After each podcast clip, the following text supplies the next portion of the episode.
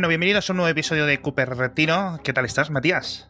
Bueno, triste porque no se ha presentado mi MacBooker, pero me lo esperaba, ya todos los rumores lo venían diciendo, ¿no? Sí, ¿no? Bueno, a ver, no, creo, no sé lo que tardará, no sé lo que tardará, pero bueno, el típico capítulo eh, ya mm, que solemos hacer después de cada una de estas grandes presentaciones, una presentación que duró apenas una hora y yo creo que una presentación eh, muy interesante, ¿no? ¿Qué sensación te ha dejado? Eso si quieres empezar por ahí muy buenas. Eh, les arruinó la sorpresa a Apple, eh, pues Apple Track y Miani, el youtuber este que filtraron casi todo lo que se iba a anunciar. Al Totalmente, pero que, que, mm. eh, recuerdas que tenemos un chat para ir pasándonos enlaces, para organizar el, cada, los episodios de Cupertino, etcétera, y me pusiste todo el enlace del vídeo de YouTube en el que se filtró literalmente el Mac Studio, que ahora lo comentaremos, etcétera, y te, y te dije yo, esto no me lo creo, pero vamos, pero vamos, no me lo creo.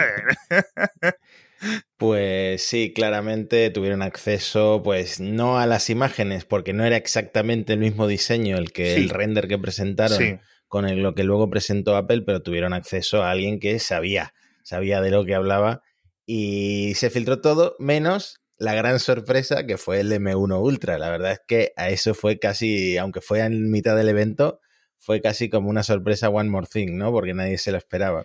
Pues sí, sí, yo creo que es un buen es, un, es, una buena comparación lo que has hecho con el One More Thing. No había caído yo en, eso, pero ciertamente tiene, tiene, tiene, algo de por ahí. Yo también buenas sensaciones, la verdad. Bueno, eh, por ejemplo, el iPhone el iPad, etcétera, no me importan lo siento mucho, no, no son consecuentes en mi día a día. El Mac Studio tampoco me lo voy a comprar. El Studio Display tampoco me lo voy a comprar, pero ni de lejos. Es decir, si nunca. Digamos que hay un 99% de posibilidades que nunca me compre un Mac Studio, ¿no?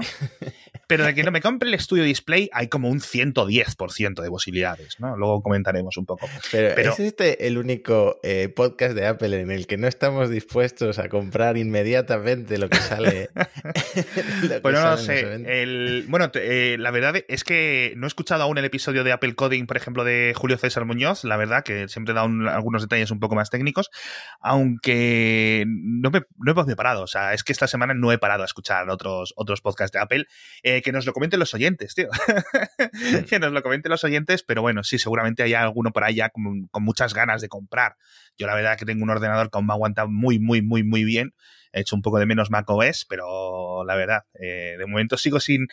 Apple sigue sin darme ninguna razón por la que decir, madre mía, qué mal hiciste, ¿no? Pasándote a, Windows 11, ¿no? Pero bueno. tengo que decir que yo no comparto tu visión. Yo, si tuviera el dinero en la mano. Joder, claro, y si eh, mi abuela tuviera ruedas. Habría arrasado con todo, eh, empezando por el iPad Air con el procesador M1, o sea, otra sorpresa. También se había filtrado horas antes, pero mm. para mí fue sorpresivo porque lo ponen a la altura del iPad Pro en rendimiento. Aunque bueno, no es un iPad barato, también hay que decirlo. Eso es. Y el, Mac Studio, pues si hmm. pudiera me lo, compraba, vamos, ayer.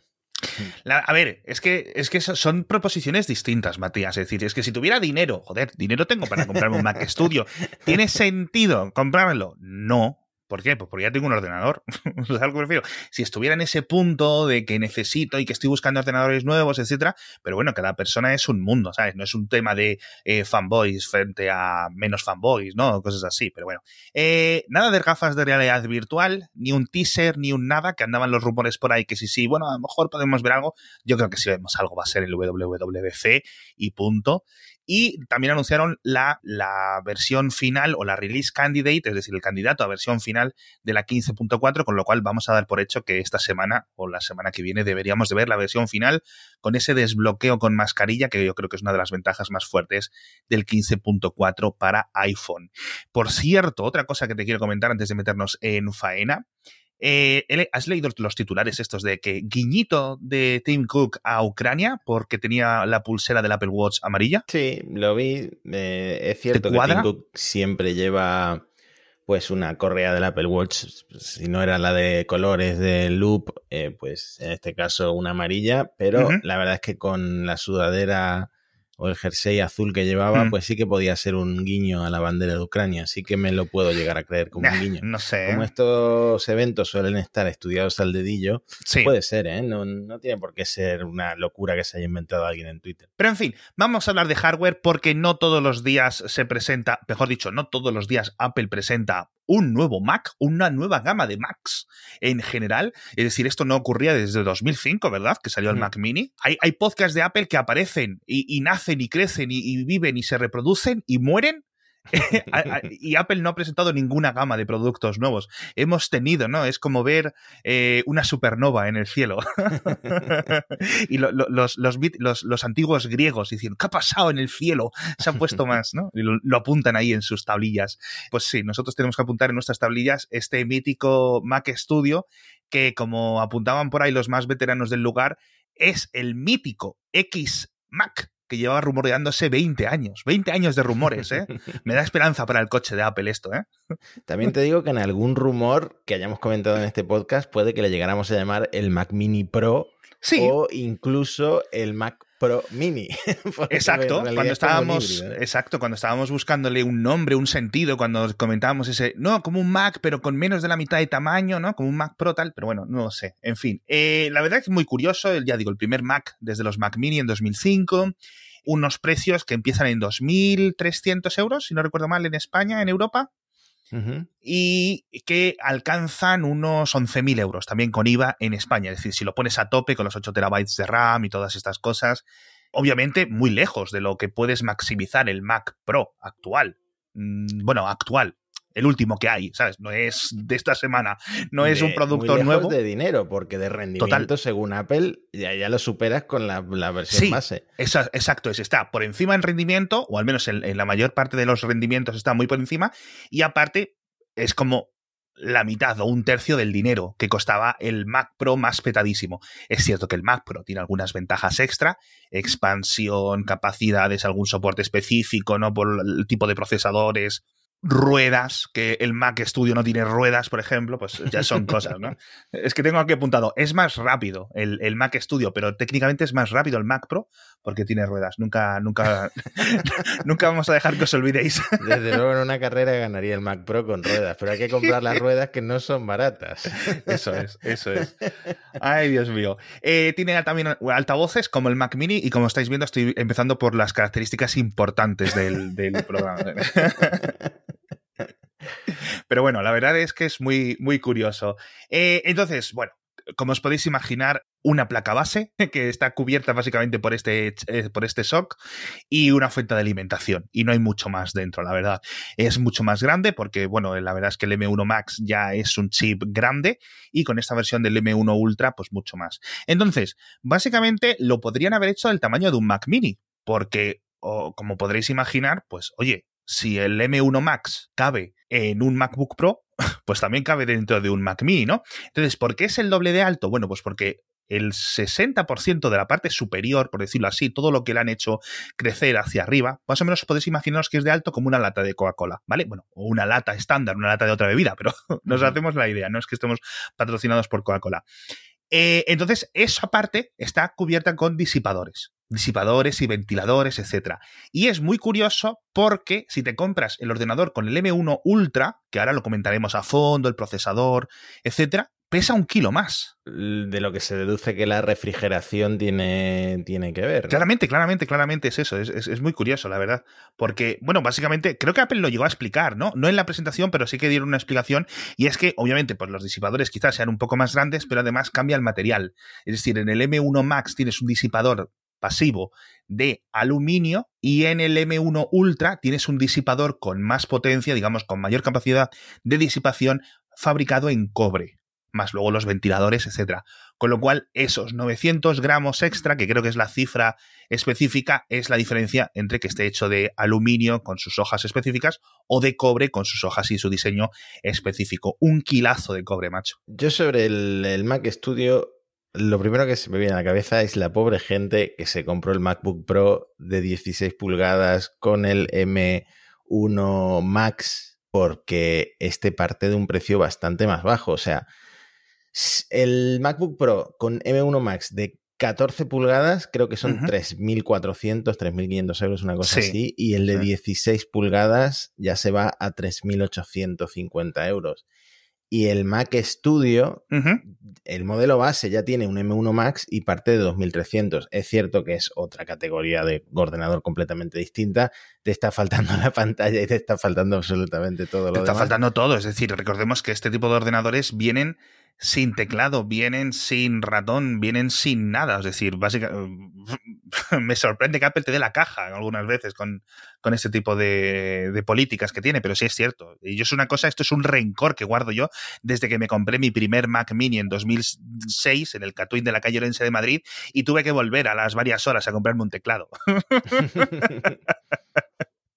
Así que esa es, esa es, mi situación, pero bueno, la verdad es que... Em, en fin. Por cierto, ¿sabes que sigue a la venta, tío, el Mac Mini con Intel? Debe de ser de los pocos que siguen a la venta con Intel, ¿no? Es, una locura. En fin, eh, sigue a la venta ese, pero el que han quitado ha sido el, que tienes tú ahora mismo. El iMac de 27 ha desaparecido del catálogo de Apple. Claro, yo por eso consideraba, luego el propio Gurman salió como a desmentirlo y mucha gente especula que van a acabar sacando un iMac nuevo, pero yo consideraba que que quitaran el iMac de 27 de la tienda eh, significaba que no iba a haber más, que simplemente si quieres un ordenador de esa gama, a ese nivel de rendimiento, te compras el Mac Studio y la pantalla Studio Display o la pantalla que te dé la gana eh, para tener un ordenador equivalente por un precio pues más o menos equivalente.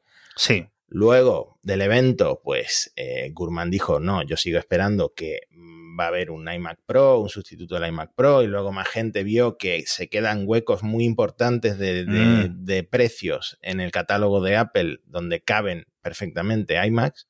Em, entonces no tengo claro, pero claro, me han quitado el ordenador que yo llevo usando desde, desde 2009, que es el iMac de 27 pulgadas. Mm. Bueno, eh, es el ciclo de la vida. no, pero es cierto, es cierto. Bueno, ah, luego comentaremos un poco ese tipo de cositas, este tipo de especulaciones a futuro y, vamos al, M1 Ultra porque la verdad que, como decías tú, es la sorpresa del, evento sin ninguna duda y yo creo que algo muy, muy fantástico. Eh, básicamente, como os podéis imaginar, un M1 Ultra, si habéis leído libremente las noticias, habéis escuchado el podcast diario, es dos M1 Max puestos uno conectado con el otro, con un componente electrónico que se llama los interpositores o el interposer, ¿vale? Que es básicamente, eh, imaginaos un, un, sistema de bus interno que conecta parte de un, lateral de un, del SOC con el otro, ¿no? Les crea una especie de bus de, de transferencia de datos para que lo puedan compartir. Dice Apple que hasta 2,5 terabits por segundo de intercambio, que entiendo que esto quizás es en las dos direcciones, con lo cual técnicamente sería uno y pico en cada dirección. Pero aún así, es muchísima, muchísima ancho de banda. Es decir, estamos hablando que Apple con la memoria, por ejemplo, con la memoria RAM, tiene un bus, me parece que es como de 800 gigabits por segundo. Es decir, que cada procesador, bueno, eh, es una locura, es excesivamente rápido. Y esto no se identifica como dos procesadores, sino es como si fuera un único procesador, tanto en CPU como en GPU, etcétera. El ordenador solo ve un único procesador con sus múltiples núcleos, etcétera, pero está todo unificado, con lo cual, digamos que para el software, las APIs, toda la programación que se haga, no hay ningún tipo de cambio, no hay ningún tipo de especificación que programar, no, todo es automáticamente mágico.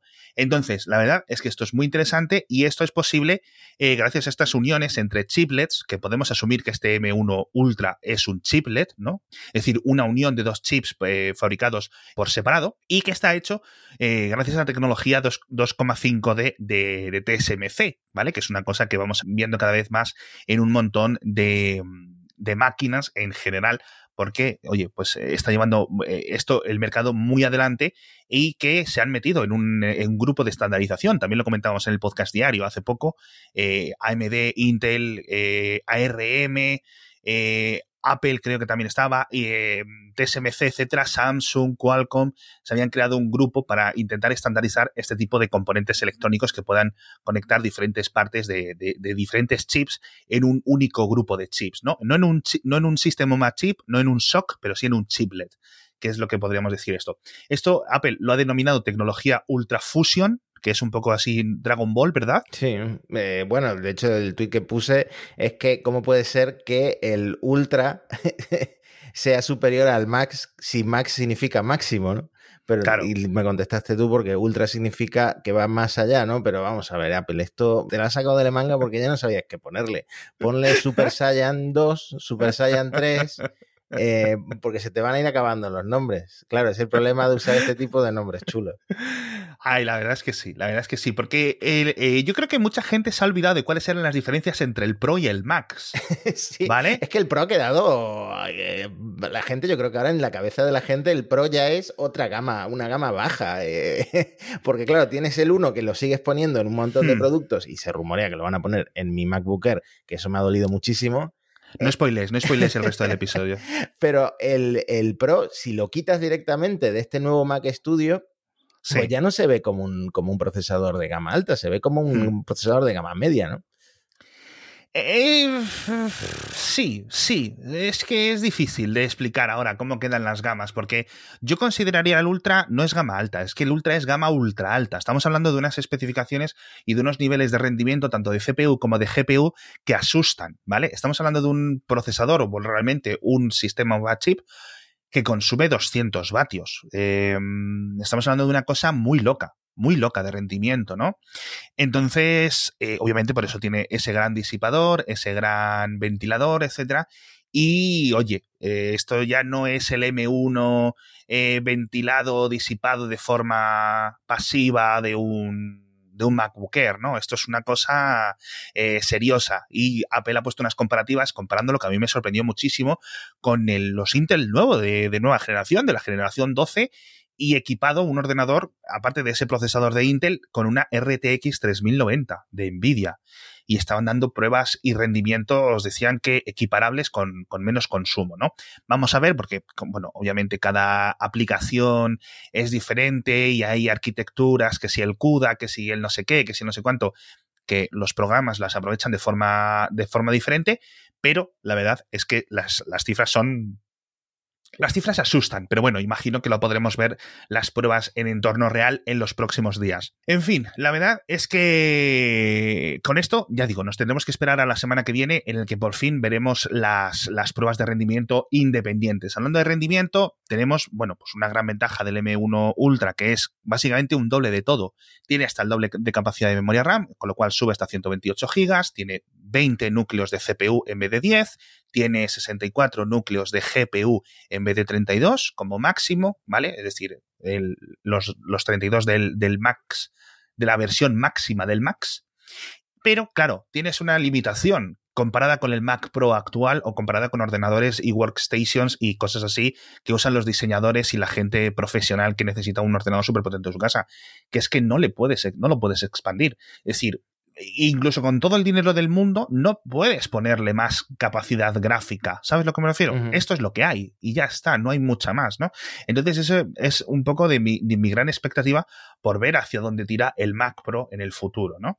Y una cosa que dijo Apple, hablando del M1 Ultra, y con esto creo que lo cerramos, dice, este es el último chip de la gama M1. Con lo cual, muchas personas, después de esta frase, asumieron, o mejor dicho, asumimos que el Mac Pro futuro, que llegue en 2022 o con los problemas de componentes, etcétera, quizás llegue ya el año que viene o cuando sea, venga con dos M1 Ultra en dual socket o en como sea, ¿no? Incluso a lo mejor, yo qué sé, cualquier barbaridad que se le ocurra a Apple o cuatro M1 Max conectados a través de Ultra Fusion ¿Sabes a lo que me refiero? Es decir, las posibilidades realmente son infinitas. Apple tiene una tecnología que la puede paralelizar. Sí, y habría que ver por qué Apple dijo tanto esta frase como que el eh, Mac Pro, eh, eso es un tema para otro día, como diciendo que, eh, ojo, gente que se va a, comprar el Mac Studio porque el Mac Pro va a llegar. ¿Qué es lo que Apple quiso decir con esto? Que va a ser mucho más potente el Mac Pro y, cómo lo van a conseguir, porque claro, si este es el, el último M1, es lo que tú dices, pues puede que lo, que estén diciendo es que van a duplicar simplemente el número de, M1 Ultra o yo qué sé, o, inventarse algo incluso más loco, yo qué sé. Es posible, no, no, yo, yo esta frase para mí tuvo un sentido eh, inmediato, que es en plan, eh, despejar las dudas. Es en plan, esto es lo último que me vais a dar con la tecnología Apple Silicon, es decir, esta es la mayor potencia que voy a conseguir, que no me parece mal, porque dices tú que es equiparable a un 12900K eh, de Intel con una 3900, ¿sabes a lo que me refiero? Con una 3090, etcétera. Pero claro, la gente en su casa quiere esto, pero paralelizado, es decir, quiere esto, pero con cuatro gráficas y con no sé cuántos discos y con no sé cuántas cosas y con mucha, eh, con mucho módulo, etcétera. Eso es lo que hay un grupo específico de profesionales, que es por lo que se compran estos grandes ordenadores de 30 y de 40 mil euros, ¿no? Entonces, eso fue el aviso. Aviso a navegantes, básicamente. Es decir, si te piensas que este ordenador de 9 mil euros es el máximo que vamos a sacar con Apple Silicon, estás equivocado, básicamente. Es decir, guárdate la cartera, que en unos meses vamos a venir eh, con el palo bueno. así, que, así que, bueno, muy curioso, muy curioso, la verdad, todo esto. Eh, obviamente, otra cifra muy interesante es que son 114 mil millones de transistores, que es una cifra absolutamente loca y obviamente justo el doble de los que tenía el M1 Max con más núcleos. Esto, por ejemplo, lo podéis comparar con una RTX 3090. La RTX 3090 tiene 28.000 millones de transistores. Es decir, aunque asumas que el 50 al 40% de los transistores de, la, del M1 Ultra más grande, ¿no? Son eh, de la GPU, es que son muchísimos más. Es que es una barbaridad. Es que Apple está ganando la batalla básicamente a, a, base de eso, ¿no? A base de fuerza bruta de procesadores literalmente gigantes en área. Es decir, es que me gustaría que la gente pudiera ver lo grandes que son. Es que yo no sé si ahora mismo un, tengo aquí el, iPhone mini. A mí no me extrañaría mucho que, el, que un M1 Ultra fuera del tamaño de unas 4 pulgadas, como un teléfono de 4 pulgadas de grande es grande, es muy grande, es un chipset muy grande, no es una cosa pequeñita ahí que no cabe. También, estamos hablando de ARM, que es algo completamente distinto a lo que la gente tiene en la cabeza de eh, voy a montar un ordenador, aquí va el procesador y la tarjeta gráfica es una cosa absolutamente gigantesca, no porque la GPU pues es un núcleo más dentro de ese chipset, ¿no? Es otra eso Es, eso es. Así que bueno, la verdad es que esta fabricación o este, este, este nodo de, TSMC es una pasada. En fin, tenemos que hablar del estudio display, tenemos que hablar de, de estos iMac, de este futuro, de un montón de cosas. Incluso vamos a buscarle un hueco a ese iPhone ese nuevo y a ese iPad que a ti te ha gustado mucho para comentarlo antes de acabar el episodio, pero eh, saca la visa, Matías, porque nos tenemos que ir tú y yo ahora mismo a hablar de nuestro patrocinador, que es la gente de PC Componentes. Están de aniversario. ¿Sabes cuántos años cumplen? 17 años. 17, años. Casi no había nacido yo. ahí, ahí, ahí. PC Componentes y Matías, casi de la misma quinta. Bueno, pues cumplen esta semana y desde el 7, desde este, el principio de esta semana hasta el día 13, están celebrándolo con concursos, con ofertas, con un montón de cosas en su web. Pásate porque aunque, primero, las ofertas son brutales y vas a tener cosas que te van a encantar de smartphones, de tabletas, de eh, relojes inteligentes, de pulseras inteligentes, todo, de televisores, bueno, de todo, cualquier cosa que tenga chips lo tienen en pccomponentes.com, accesorios, teclados, es increíble. Unos muy buenos descuentos. O sea, yo creo que esto es mejor que el Black Friday, las ofertas que están presentando. La verdad es que muy, muy, muy, muy buenas. Y aparte, tienen sorteos, es decir, que puedes entrar y sin comprar nada te toca algo. Así que eso ya merece la pena. Entonces ya sabéis que además empecé componentes, a partir de 50 euros tenéis el envío gratuito, la devolución siempre es gratuita, si tenéis algún problema os lo cambian, un servicio de 5 estrellas, no, de verdad, es que se, muy orgullosos de que esta gente sea nuestro patrocinador porque es que son muy buenos. Son muy buenos la gente de PC Componentes y, y, 17 años no los cumplen todas las empresas y menos a este nivel, ¿no? Y con estas facturaciones que están haciendo, que es una locura eh, todo, todo el inventario que mueven porque es que con estas ofertas y estos descuentos es normal. En fin, pccomponentes.com, aprovechad porque hasta el 13 de marzo tenéis estas ofertas por el aniversario. ¿Quieres hablar del estudio display? ¿Quieres hablar. Venga, estudio display. ¿De qué quieres 60 eh, hercios. ¿Quieres que empecemos por ahí? Porque Pero el, XDR display también tenía 60 hercios, Pero ¿no? Si tuviera promotion, mm, es que otro gallo cantaría. Porque ya estaría. Aunque lo pusieran. Ponle 300 euros por encima de las alternativas de, yo qué sé, LG, etcétera, ¿no?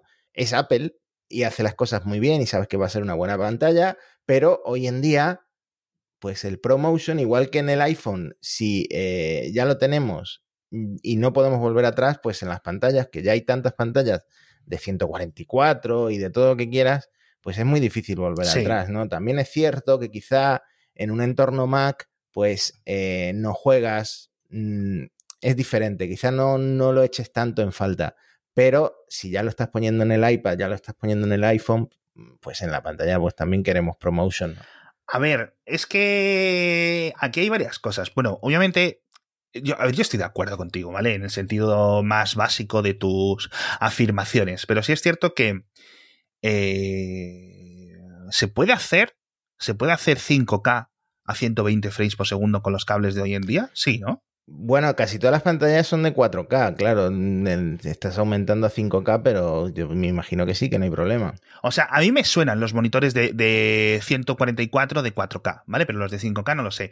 Por eso, eso es lo que, esa es la explicación que yo tenía para el, el, Retina, el, perdón, el Pro Display XDR, este monitor que costaba 5.000, 6.000 euros sin sin el sujetador este de trasero, ¿vale? sin el soporte, eh, y no tenía y solo tenía 60 hercios, ¿no? Entonces, esa es un poco la, clave. Pero bueno, eh, obviamente, pues es un brillo 60 nits frente a los 1600 nits del XDR display, así que ahí tiene un poco de, diferencia. Tampoco tiene tan. sí. Perdón, 600 nits, ¿qué he dicho? 60. Ah, no, 60 es muy de los años 93, ¿no? Para por la noche, que no te duele la vista, perfecto. perfecto, perfecto. Y, bueno, tiene, bueno... Eh, tiene una 13. Tiene un chip a 13, eso sí que me Es que es muy curioso, es que yo creo que era un iMac y han dicho, venga, al final no. Porque fíjate, tiene cámara, igual que un iMac. Sí, además tiene la última cámara esa que llaman ultra gran angular para con el, encuadre mm, centrado. Sí. Eh, bueno, es que ah, por fin empiezan a montar buenas cámaras eh, para hacer FaceTime y tal. E, y claro, necesitan también eh, pues cómo controlarla y le meten una 13 porque van sobradísimos de procesadores. también tienen altavoces que por lo visto, según Apple, los mejores altavoces que tiene en ningún equipo.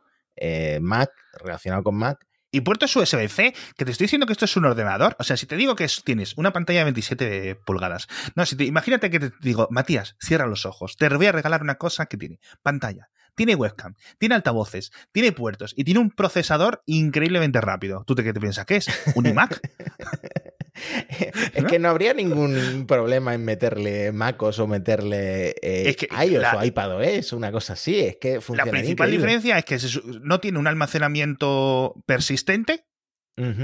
que se le podría poner a través de USB-C, es decir, le pones un pendrive eh, para instalárselo de forma como los Linux, estos que se funcionaban desde el CD, ¿no? O cuando tú ejecutas un sistema operativo desde el USB, sin instalarlo por el disco duro o el SSD, yo creo que alguien va a acabar haciéndole esto, ¿eh? Yo creo que alguien va a acabar poniéndole Linux antes de que acabe el año. Puede ser. a la pantalla, ¿eh? Puede ser, sí.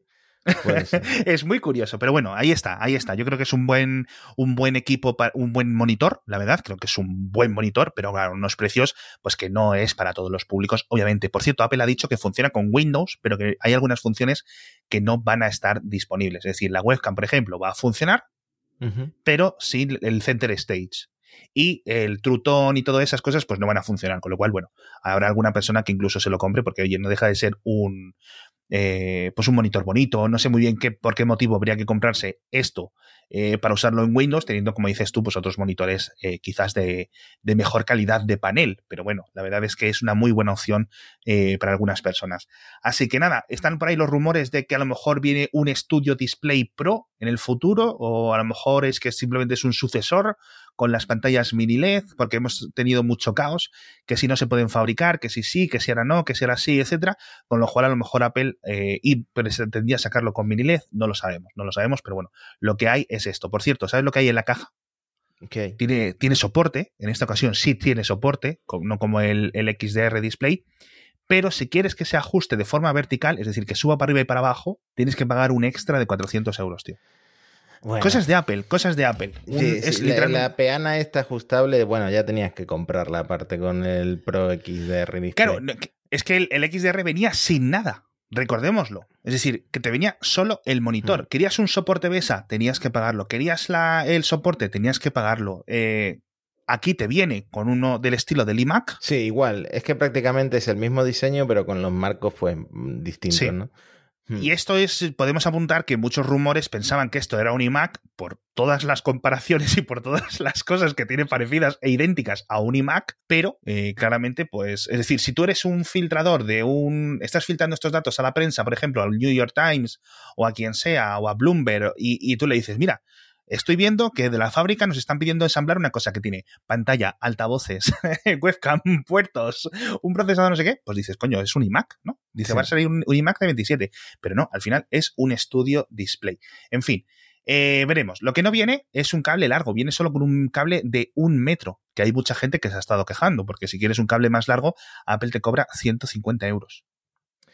Esto he leído una defensa en Diverge, sobre todo sobre refiriéndose al cable de 3 metros, que cuesta 160 dólares. No sé en español, no lo he mirado. En español son 190 euros, creo, en España. Madre mía. Bueno, pues se justifica, según Diverge, el precio de 190 euros de este cable de 3 metros porque no hay absolutamente nadie más que haga cables Thunderbolt tan largos. Entonces, bueno, pues ahí lo tienes. A ver, yo he visto cables Thunderbolt de metro y medio, algo así, como por 40, 50 euros. Es decir, no esperéis que es el típico cable que te compras por 3 euros en Amazon. Son cables caros porque la verdad que, que oye, es, lo que cuesta. No es simplemente un par de cobre de lado a lado. Es un cable que cuesta. Pero bueno, eh, pasar de 50 a 150 euros, pues bueno, lo que este tipo de cosas que suele hacer Apple. Así que nada, quizás lo podrían haber metido el de 1,8 metros, ¿no? Con el, con el estudio display. Pero bueno, quién sabe. En fin, que no sabemos si hay un, próximo iMac en camino, no sabemos si va a ser de, de, 27, de 30, de 32 pulgadas, pero como decía Matías antes, hay un hueco ahí, ¿verdad, Matías? Entre los 2.000 euros del Mac Pro o de esos 2.300 euros, perdón, del Mac Studio y los 4.000 y pico euros del Mac Studio con el M1 Ultra, ahí queda un hueco para esos ordenadores de 2.000 y pico, 3.000 euros, 3.000 y pico, integrados, etcétera. Con lo cual, quizás, quizás haya un, próximo iMac un poco, un poco más grande. O quizás no, o quizás no. Bueno, yo espero que sí, porque claramente para mí sería un iMac no Pro. Los rumores están hablando ahora mismo de un iMac Pro, un nuevo iMac Pro, ese de 30 pulgadas o de lo que sea que saquen. Y recordemos que el iMac Pro eh, nació como mm, un parche por los problemas que tenía el Mac Pro de esa generación, eh, pues para la gente que necesitaba algo más profesional y era un precio desorbitado para usuarios como yo. Entonces yo lo que necesitaría no es un sustituto del iMac Pro, sino un sustituto de mi actual iMac de 27 pulgadas que hmm. eh, no sé en qué hueco se metería, pero espero que en esos 2.000, 3.000 euros que quedan, pues más o menos por donde el Mac Studio base y el siguiente Mac Studio, el del Ultra. Eso es. Así que veremos.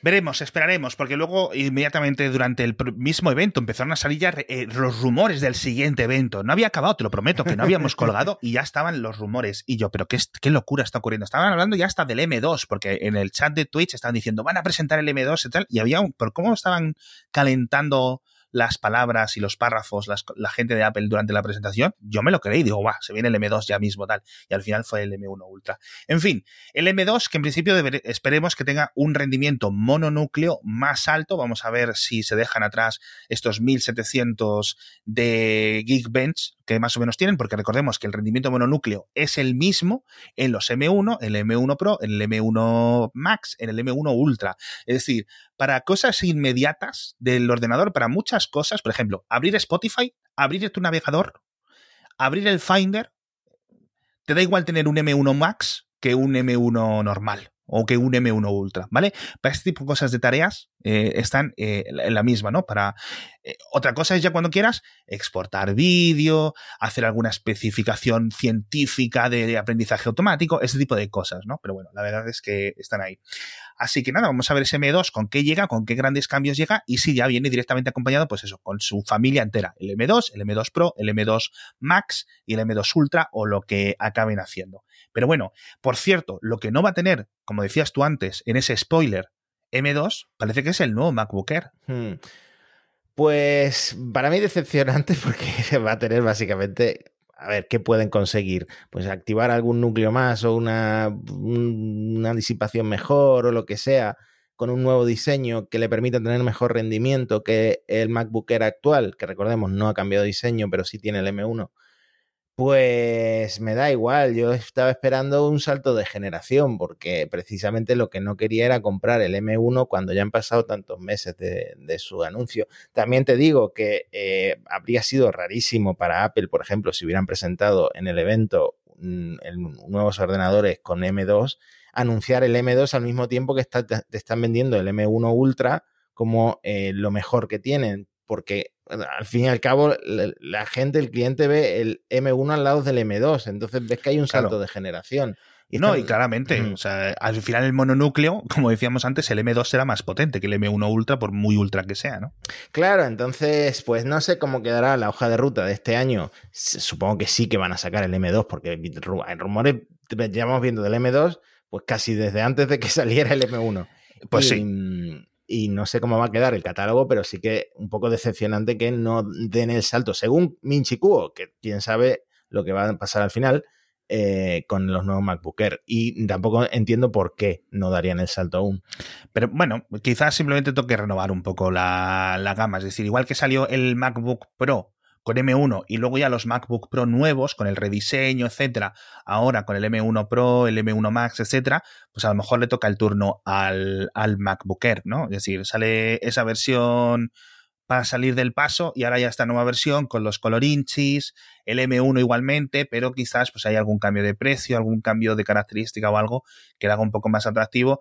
Y por último, el iPad Air con el M1, ¿vale? Con lo cual se pone casi a la par con el, con el iPad Pro, no a la par porque no, no imagino que no tendrá la misma cantidad de RAM seguramente, etcétera. La pantalla es distinta, eh, obviamente un montón de cosas chulas que tiene el iPad Pro, por ejemplo, desbloqueo facial, el Face ID, que esto no lo tiene, pero bueno, yo creo que sigue siendo un muy buen iPad, la verdad. Yo estoy muy contento con el mini. Es mucho más iPad mini que iPad Pro, yo creo, ¿no? Eh, bueno, es que son, ahora mismo se han quedado idénticos, idénticos con la diferencia del tamaño de pantalla. También te digo que el iPad Air tú le compras aparte el Magic Keyboard y, y te queda una experiencia de uso muy similar a la que está ofreciendo ahora mismo el iPad mm. Pro.